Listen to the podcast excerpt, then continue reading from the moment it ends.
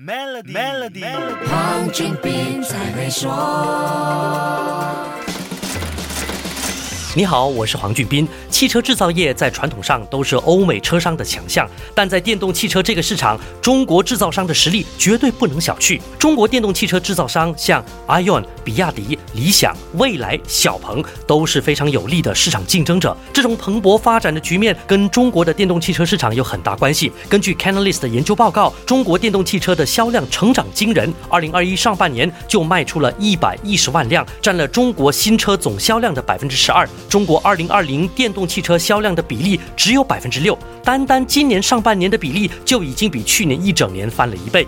二零二一全年的数字肯定就更高了。再看看全球的销量，全世界今年上半年的销量是两百六十万辆，中国的销量就占了差不多一半。这个市场肯定是兵家必争，也是高手辈出的地方了。Tesla 进军中国的成功，也激励了中国电动汽车的制造业，更多选择、更吸引人的功能、更炫目设计的电动汽车，这些在很多短视频里都可以看得到。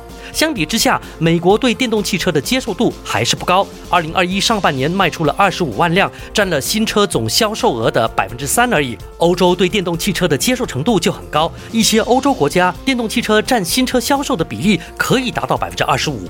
挪威是这方面的模范生了，电动汽车的接受程度高达百分之八十。欧盟定下的排放目标很高，这促使欧洲车商积极研发更环保节能的车款，希望在欧洲各国全面禁止售卖燃油汽车的期限到来之前顺利过渡和转型。不过，Volkswagen 的 CEO 说，真正改变汽车业的不是电动汽车，而是另有其他哦。究竟是什么呢？下一集跟你说一说。守住 Melody，黄俊斌才会说。黄俊斌才会说。